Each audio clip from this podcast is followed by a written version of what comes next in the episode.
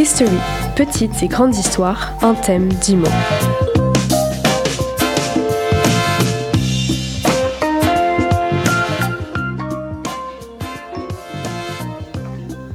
Bonjour et bienvenue dans cette 16e émission de History avec Nathan, Roman et Roman Maifo cette fois. Bonjour. Bonjour. Donc euh, bah déjà merci à Roman d'être venu. Avec plaisir. Bah, T'étais déjà venu euh, une, une première fois. C'était pour le thème euh, chance. C'était pour C'est thème ça. chance, voilà. Oui. Et donc là, donc t'es euh, rela avec du coup le thème l'Espagne au Moyen Âge. Et donc les deux mots c'est racine, les deux mots. Les dix mots c'est racine, verdure, capture, billard, personne, vinaigre, révolution, rouille, Clara et cadeau. Donc sans plus attendre, on va passer à la première histoire de Nathan. Euh, il a oublié le thème, du coup je vais le rappeler. Non, j'ai dit le thème Moyen Âge euh, ah bon en Espagne. Oui. Moyen Âge, bah, désolé. Tout commence dans une auberge. Nos deux héros, après un long voyage, avaient besoin de se reposer et d'enfin pouvoir manger un bout. L'endroit était rempli de plein de personnes et chacune d'entre elles festoyait. La bière coulait à flot et, de la, et la nourriture était abondante. Tout cela semblait loin, bien loin des révolutions de la capitale. Après avoir pris connaissance des lieux, le duo partit s'asseoir au fond de l'auberge. Ils n'étaient pas venus ici par hasard, bien au contraire. Ils étaient là pour exécuter les ordres du roi d'Espagne. Leur mission était de capturer un dragon. L'un des, derniers vivants sur ce monde, et bien sûr, le rapporter en cadeau pour le seigneur. Après quelques parties de billard bien agitées, nos héros allèrent se coucher bien bourrés, mais aussi se préparer, on va dire, pour la dure journée de demain. Clara se réveilla par une odeur horrible de vinaigre. C'était le grand jour, celui de la quête. Ils partirent de l'auberge et rentrèrent dans la forêt à la verdure luxuriante. Après quelques racines esquivées et collines à monter, ils tombèrent nez à nez avec un donjon abandonné, en ruine et tout rouillé. Les informations qu'ils avaient, annonçaient la présence de la bête en ce lieu. À peine ils eurent le temps de s'approcher que le dragon sortit. Le plus courageux des deux sortit son arme, mais celle-ci se transforma en rouille presque instantanément, puis devint poussière. Le dragon prit la parole et dit aux aventuriers que ça ne servait à rien de le tuer. Il allait mourir de toute façon. Dans peu de temps, il leur allait mourir dans peu de temps. Il leur révéla que les dragons vivent sur une île perdue euh, de tout, à l'abri des hommes, et que personne ne les trouverait jamais. Les dragons n'ont jamais voulu de mal aux hommes, mais c'est par peur l'un de l'autre qu'ils prirent les armes pour s'entretuer. Mais ils ne distinguaient, ils ne distinguaient pas cette animosité euh, chez nos héros, qui comprirent directement que l'animal ne voulait pas les tuer. Il décida de les emmener avec lui jusqu'à l'île pour créer un endroit où dragons et humains puissent vivre ensemble. Tu t'es inspiré du film Dragon. Ouais, tu t'étais déjà inspiré. ouais. Mais du coup, là, c'est pas mal. ouais. Je, je galère un peu à lire quand même. Tu galères un peu, mais c'est pas grave. C'est pas grave, oui, c'est pas grave. Ça va, on, on arrive à suivre quand même. Mm. C'est pas. Et le, le- j'ai remarqué, t'aimes beaucoup le registre euh, très fantastique, tout ça. Ouais, je m'attendais pas à une histoire de dragon, mais du coup, euh, Moi, J'aime beaucoup les dragons. change. ouais, moi je m'y attendais un peu parce que Moyen Âge, je sais qu'il aime bien les trucs fantastiques, tout ça. Euh, Moi, on m'a dit Moyen-Âge, je fais. euh, Ouais, genre. Dragon. Je suis sûr je J'étais sûr que ça allait être un récit, tout ça. Ouais, j'aime bien tout ce qui est dragon, démon. Par contre, est-ce qu'on est en Espagne? Oui, parce que il y a marqué le roi d'Espagne. Ah, le thème Ah. est bien loin, genre. Dans le thème. Attention. hein. Et oui, il fallait le mettre. euh, C'était le contexte entre guillemets où des, bah, c'est des héros moyenâgeux. Hmm. Voilà. Très bien. Ah, Un duo. Je, je m'attendais une. Ok. Du coup, on va passer à la deuxième histoire de Roman, euh, l'article cette fois. Cher Felipe, je te réponds à la suite de ta lettre que tu m'as envoyée il y a maintenant quelques mois. Tout va très bien ici, les parents se portent pour le mieux. Clara a enfin fait ses premiers pas et moi j'ai trouvé un travail dans la tapisserie du coin. Je pourrais enfin aider les parents à payer à manger, car pour tout te dire, en ce moment c'est assez difficile de trouver à manger. Mais ne t'inquiète pas, personne n'est encore morte dans le quartier et Madame Garcia a trouvé une solution qui devrait normalement régler d'ici peu le problème. Je te tiendrai bien évidemment au courant de l'avancée de notre situation. Et toi, comment se passe ton travail de forgeron à Barcelone? C'est pas trop éprouvant? Et ton patron, il est gentil avec toi?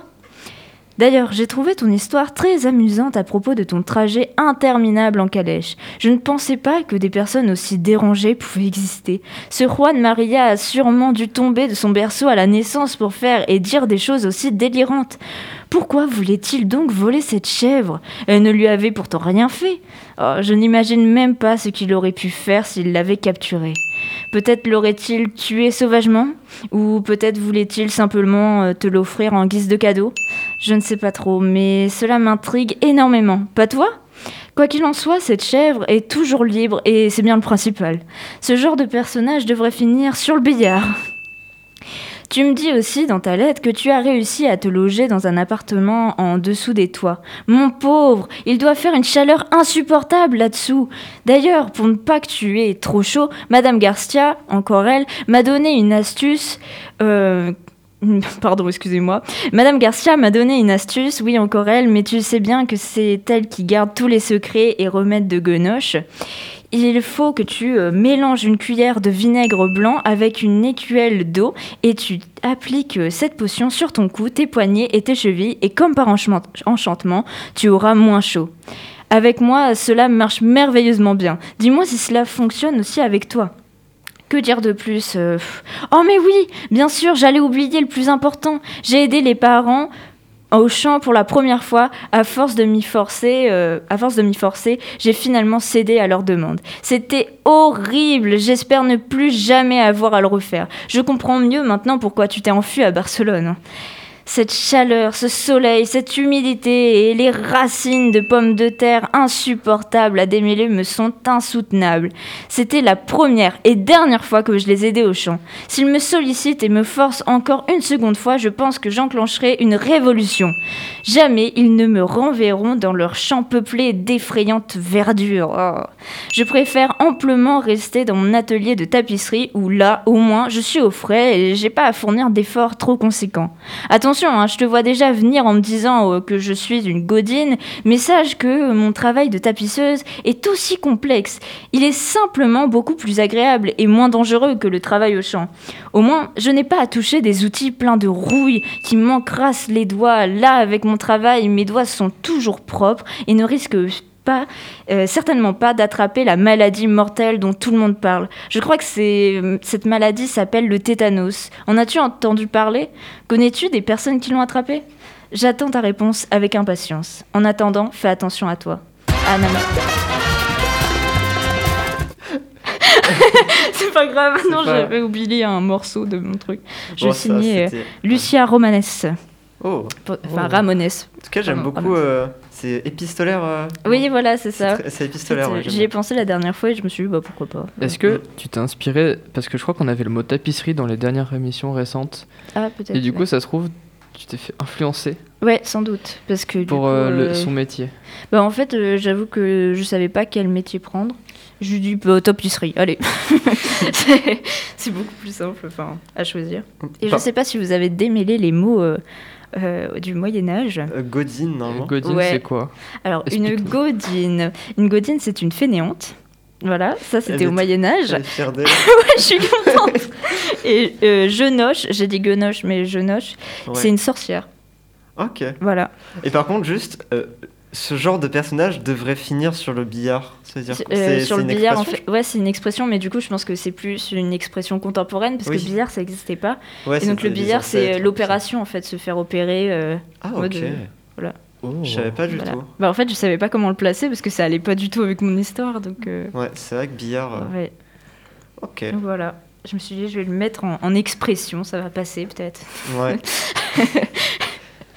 Et bien maintenant, on va passer à mon histoire. Donc Gustave est un homme de 26 ans. Et donc Gustave, lui, va rencontrer euh, une fille qui s'appelle Clara. Et qui vont tout de suite être attirés l'un pour l'autre. Et ils sont fous amoureux, vraiment. Tous les deux adorent aller se promener en forêt, voir la verdure et ne faire qu'un avec la nature jusqu'aux racines des arbres. Donc vraiment, ils aiment trop ça. Mais Clara, elle adore l'histoire. Et donc elle est justement historienne. C'est ce qu'elle veut faire plus tard. Et c'est ce qu'elle est. Euh, donc elle a toujours travaillé sur l'histoire de l'Europe, euh, autant contemporaine avec la Révolution française que l'Inquisition espagnole. Et, que l'Inquisition espagnole. Et d'ailleurs, l'Espagne, c'est son pays préféré. Donc euh, elle, euh, elle a visité plein de fois, des dizaines de fois, donc se souvient de chacun de ses voyages, même ceux étant tout petit avec ses parents. Donc déjà tout petit, elle y allait tous les ans voir ses, ses parents, ses grands-parents, tout ça. Et donc un jour, Gustave lui offre un cadeau. Ça peut paraître un peu bizarre, mais bon, Gustave, il connaît très bien sa, dulcinée. Et donc je lui offre une vieille crosse toute rouillée. Et donc c'est une crosse de Vill- Villorta. Donc c'est l'ancêtre du billard, mais euh, en espagnol. Et donc ce jeu était joué au Moyen Âge. Et c'était un mélange entre le golf et le billard. Et c'était joué par les rois dans la cour. Et donc euh, elle va laver au vinaigre euh, blanc son trésor. Mais sa capture d'objets à collectionner n'est pas terminée. Personne ne pourra l'arrêter. Je savais pas comment finir cette histoire, ok On voit bien la régie à gueule à côté. C'est quoi ces fins d'histoire? Arrêtez, c'est bon Bah, euh, c'est- vraiment. c'est une idée, c'est une idée comme une autre. Ouais, mais c'est bon. Bah si, ça va, enfin, ça, elle tient la route quand même. Oui, mais ouais, j'ai pas vraiment pu développer. Mais c'est pas grave, enfin, au moins t'as fait une histoire et euh, déjà on voit, le, voit la différence déjà entre nos trois histoires et maintenant on va voir avec celle de, de Roman où je pense que ça sera vraiment différent. on va voir. J'appréhende un peu. Oui, a euh, pas de quoi. Surtout passer avant elle, quoi. Ouais, Enfin. Bon, bah, Bah, c'est que. mieux de passer avant qu'après elle. C'est vrai, d'un côté, oui. Du coup, on va passer maintenant à l'histoire de Roman Naifo. Ok, donc avant de lire mon histoire, comme la dernière fois, il faut que j'explique un peu. Donc depuis que j'ai commencé à écouter votre émission, j'ai décidé de reprendre vos mots depuis le début et d'écrire mon histoire comme vous. Sauf que j'ai gardé le même personnage et chaque euh, épisode raconte une histoire de sa vie ou de l'espèce humaine. Car oui, ce personnage, Nord, vit dans le futur. Et oui, on part dans les époques futuristes, dans les années 4100 et quelques, après l'extinction de l'espèce humaine, et donc elle appartient à l'espèce des gardiens. Une des principales caractéristiques de cette espèce, c'est qu'ils peuvent voyager librement dans le temps et dans l'espace, ce qui, je dois l'admettre, est assez pratique quand on a des thèmes comme celui d'aujourd'hui. Le principal trait de caractère de Nord, notre personnage principal, c'est le sarcasme. Nord est hyper sarcastique, même cynique à l'égard de l'espèce humaine. Elle passe son temps à se foutre de nous, au point d'en devenir méchante et même sadique parfois. Donc les épisodes sont tous indépendants les uns des autres, et celui d'aujourd'hui est assez sentimentaliste. Car oui, depuis la dernière fois que je suis venue, Nord a grandi et a rencontré son âme sœur, qui s'appelle Eloa. Mais lui n'est pas aussi haineux envers notre espèce que notre héroïne, et il nous aime même plutôt bien. Attention cependant, j'avais pour mission de vous ramener une histoire triste, et croyez-moi, je ne me suis absolument pas privée. C'est un peu long, désolé, alors accrochez-vous, c'est parti. Je m'appelle Nord, et je suis née au 911e cycle ou en l'an 4165 pour vous. Je vous parle donc du futur. Aujourd'hui, Eloa a décidé de me montrer que vous, les humains, vous n'étiez pas seulement puérils. Il m'a alors invité en Espagne, au Moyen Âge de votre ère. Il présentait cela comme un cadeau en l'honneur de notre rencontre. Il avait pour l'occasion préparé une mise en scène pour me montrer votre humanité. Ce mot est un oxymore.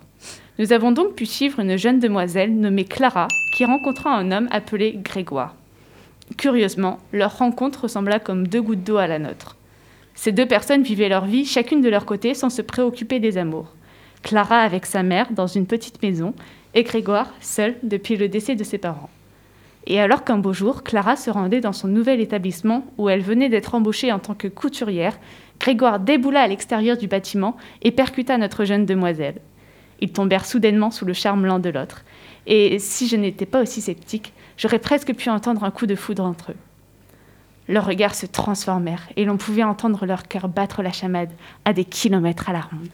Boum, boum, boum, boum.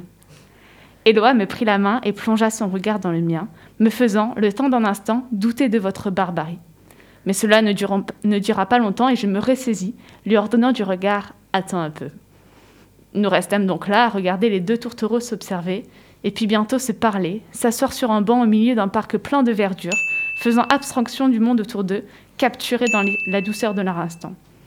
Que c'était pathétique, mais pas de tragédie à l'horizon.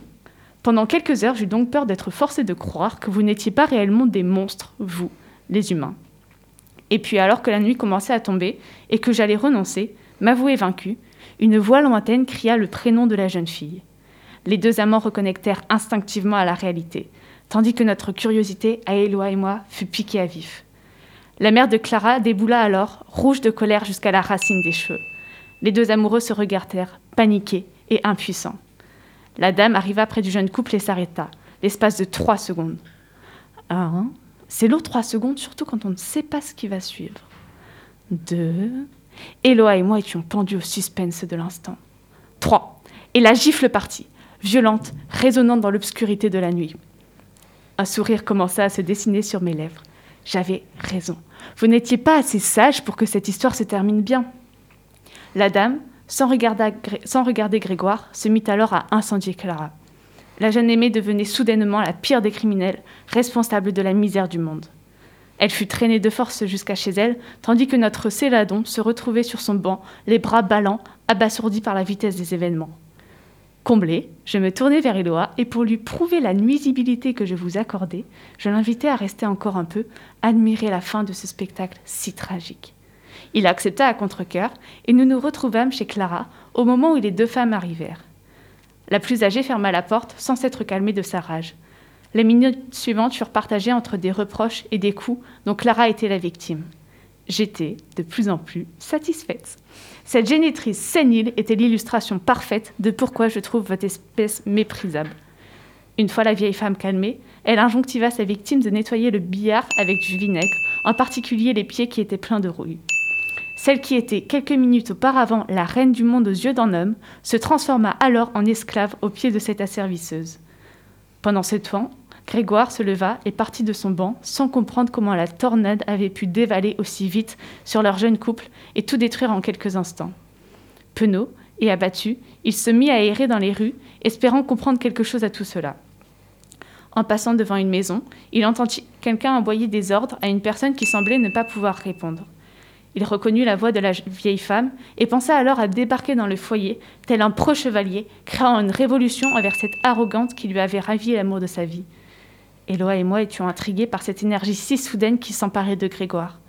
Rassemblant tout son courage, le jeune homme se posta derrière la porte, s'apprêtant à débouler comme une furie et à enlever son âme sœur pour l'emmener là où la folle ne viendrait jamais la chercher, comme n'importe quel prince charmant le ferait.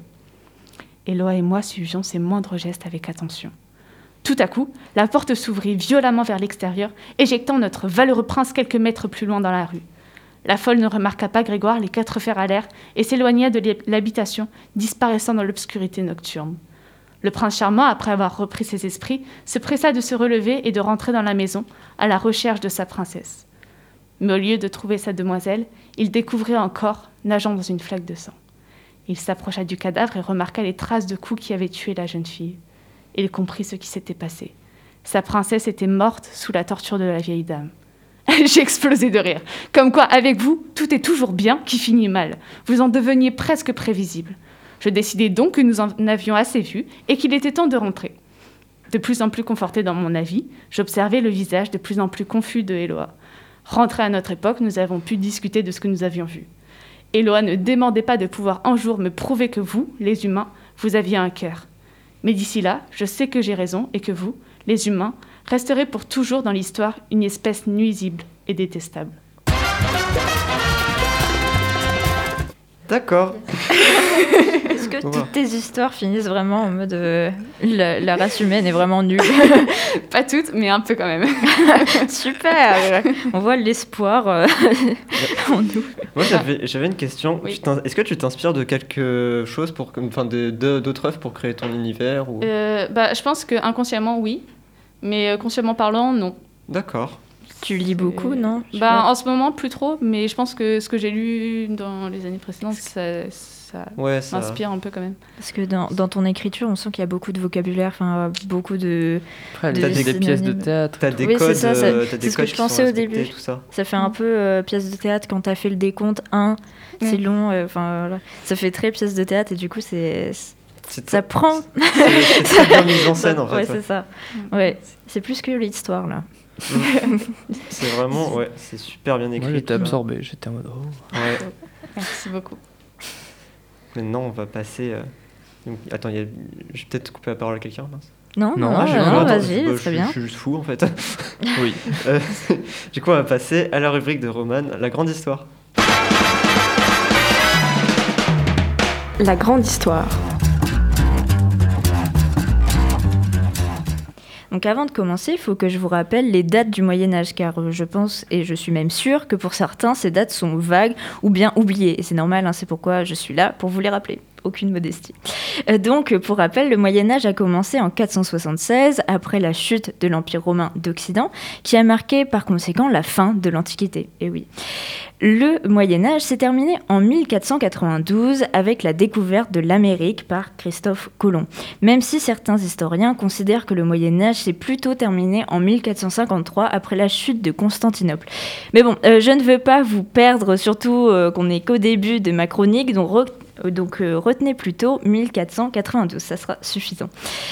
Euh, donc, euh, comme vous pouvez le constater, le Moyen Âge est une grande période de l'histoire, un peu plus de 1000 ans, hein, c'est énorme. Durant ces années-là, il s'est donc forcément passé beaucoup de choses et d'événements importants que je ne vais pas tout vous raconter aujourd'hui. Nous allons aujourd'hui plutôt nous concentrer au Moyen Âge en Espagne. Et donc nous allons, nous allons attaquer ce sujet et le mot est bien adéquat et vous le verrez plus tard.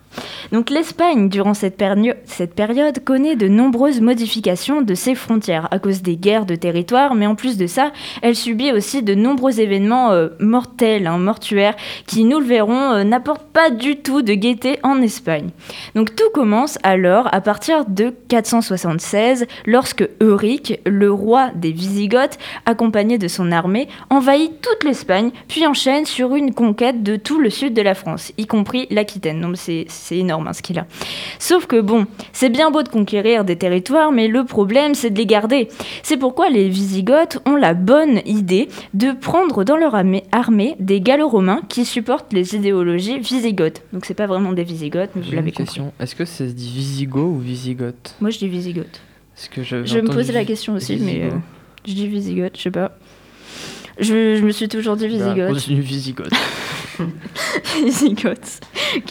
Euh, or, cela, donc euh, les, les gallo-romains qui sont dans l'armée, euh, sont pas fiables à 100%. C'est d'ailleurs en partie à cause d'eux que les Visigoths ont perdu la guerre de Vouillé en 507 face au roi des Francs, donc Clovis. Et petite parenthèse, est-ce que le nom de la guerre, donc la guerre de Vouillé, vous rappellerait pas quelque chose? C'est une ville pas loin de chez bah, nous. C'est une ville pas loin, oui. Et oui, et ça s'est vraiment passé pas loin de chez nous. Genre, il y a oui, bah, on, le, je sais que... on le voit en cours d'histoire. Euh, J'ai pas eu les mêmes cours. Bah, au collège, à chaque fois, mon prof était Alors, la bataille de Vouillé, c'est juste à côté, il était trop content. Bah voilà, bah, c'était juste à côté. Moi aussi, j'étais contente en faisant mes recherches. Là. Ouais, c'est chez nous Enfin bref, pour une fois qu'on parle de nous. Donc, euh, bref, revenons-en euh, à cette guerre euh, de, de Vouillé. Donc, les Visigoths perdent alors pratiquement tous les territoires français, sauf une petite partie appelée Septimanie, qui leur reste au nord des Pyrénées, Pyrénées pardon, sur la côte méditerranéenne. Il leur reste donc alors cette région et l'Espagne. Bon, c'est pas rien non plus. Hein. Et euh, puis plus les années passent et moins les choses s'améliorent dans le royaume wisigoth.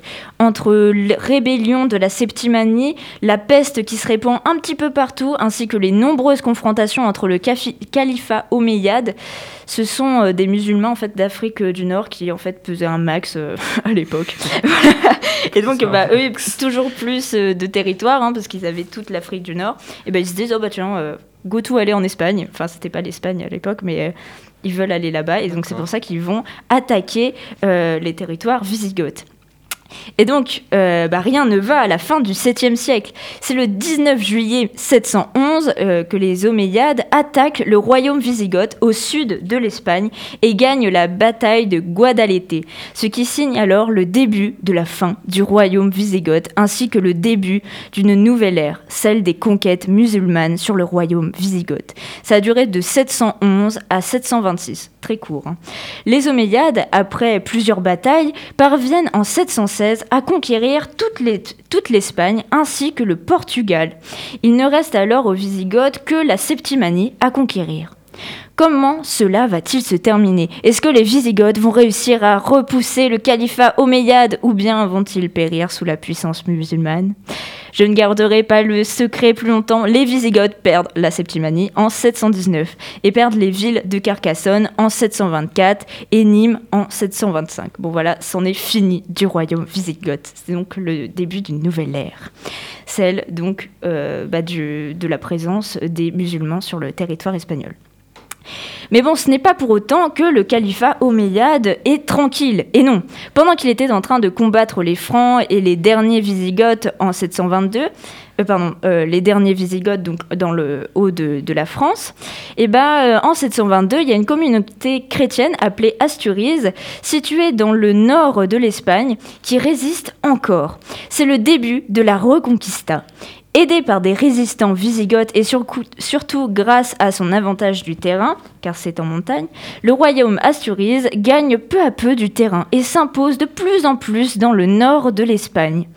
De 844 jusqu'à 860, les Vikings viennent fragiliser, fragiliser le califat de Cordoue, anciennement califat omeyyade, ça a un petit peu changé en, en 750, en faisant des raids. Donc les, les Vikings font des règles un peu partout sur les côtes espagnoles et ça vient donc fragiliser cet empire, euh, ce- califat. En plus de ça, donc après euh, la mort en 852 de Abd al-Rahman II, qui était donc le calife du califat omeyyade, donc le- le- le dirigeant, et ben en fait, euh, bah, il y a de nombreuses révoltes qui apparaissent et donc il est fragilisé encore plus ce califat euh, de Cordoue. Le royaume Asturis, bah, lui, il en profite, hein, franchement, c'est tout bénef. Alors, euh, il y, a des euh, fragilisations du califat de Cordoue, et donc, bah, ils vont gagner du terrain vers le Portugal, et euh, bah, forcément, ça leur fait encore plus de territoire, et ça, c'est assez cool. Au Xe siècle, il y a Abd al-Rahman III, cette fois-ci, qui vient remettre un peu d'ordre dans son territoire. Donc, pour ce faire, il va stopper et même repousser les communautés chrétiennes. Puis, dans la première euh, moitié du XIe siècle, le califat de Cordoue disparaît, ce qui crée alors une multitude de royaumes musulmans qui, bah, devinez quoi, s'attaquent entre eux, donc euh, bah, super. Et bah, qui en profite pour gagner des territoires? Je vous donne en mille. voilà, c'est ça, les chrétiens du Nord, une nouvelle fois.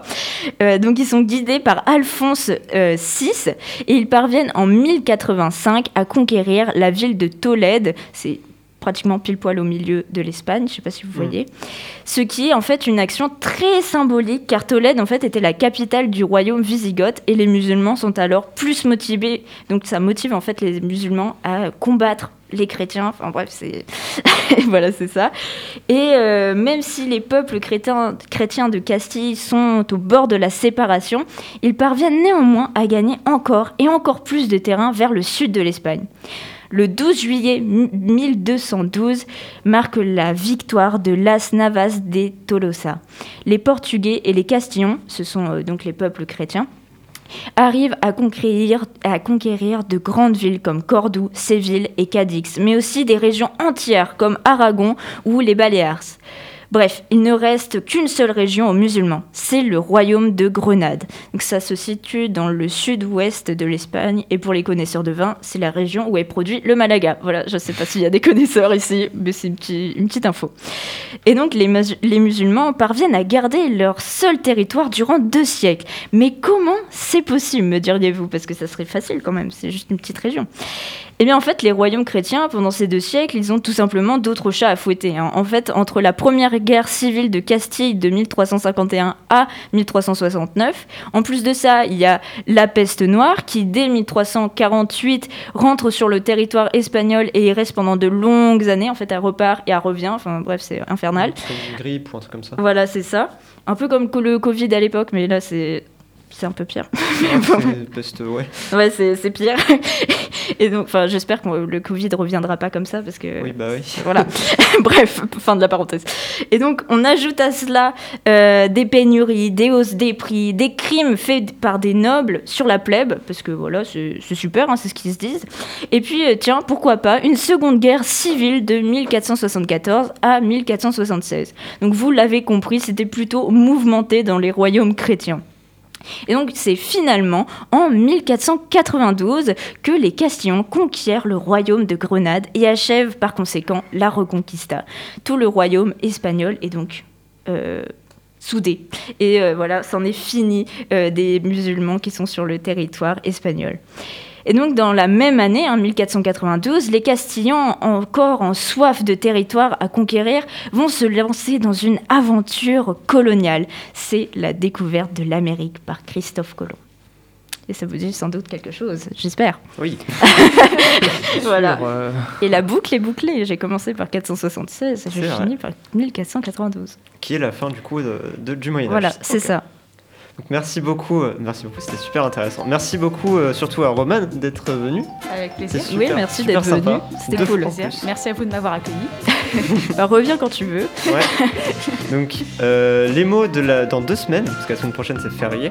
Ah bah non, mais après, c'est les vacances. Après, c'est les vacances. Après c'est vacances. oui. Oh. C'est la dernière mission Dans avant les vacances. 3 Ouais, 4 c'est vrai. semaines. Oui, Ouais. c'est Ouais, cela. Voilà. ça. Donc ce sera Godeluro, loi abstène, troglodyte, Talo. Nicolas. ok, Nyctalope, pa- patate, fanfaron, zombie, corde, maison et le thème c'est Disney. Merci à Roman en tout cas. Avec plaisir.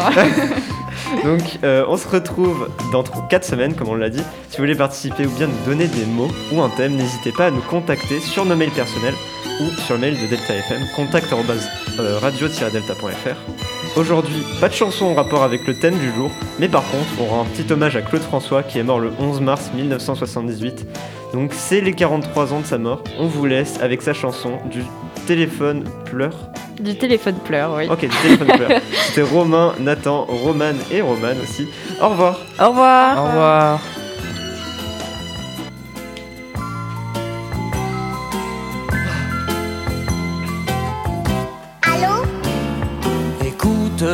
Maman est près de toi. Faut lui dire, maman, c'est quelqu'un pour toi. Ah, c'est monsieur de la dernière fois Bon, je vais la chercher. Je crois qu'elle est dans son bain. Et je sais pas si elle va pouvoir venir. Dis-lui, je t'en prie, dis-lui, c'est important. Mais il attend. Dis, tu lui as fait quelque chose à ma maman? Toujours des grands signes et elle me dit toujours tout bas, mais pour que je suis pas là. Raconte-moi comment est ta maison. Apprends-tu bien chaque soir toutes tes leçons? Oh oui, mais quand maman travaille, c'est la voisine qui m'emmène à l'école. Il n'y a qu'une signature sur mon carnet. Les autres seuls de leur papa, pas moi. Oh, dis-lui que j'ai mal, si mal depuis six ans. Et c'est ton âge, mon enfant. Ah non, moi j'ai 5 ans. Mais dis, tu la connaissais ma maman avant? Pourtant elle m'a jamais parlé de toi. Tu restes là, hein?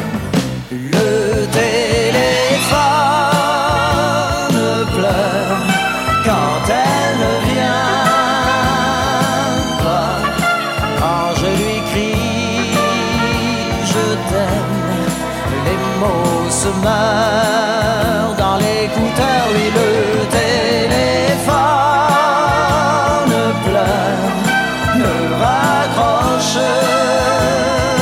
pas.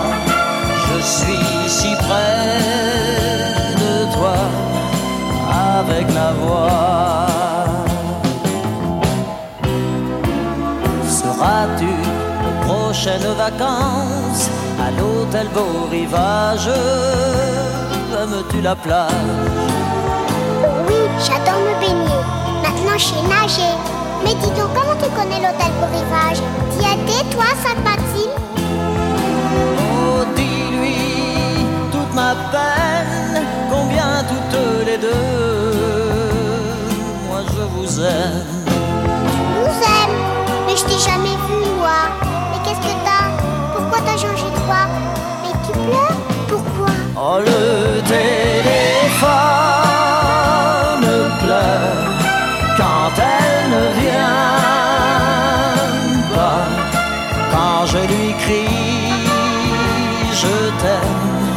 les mots se meurent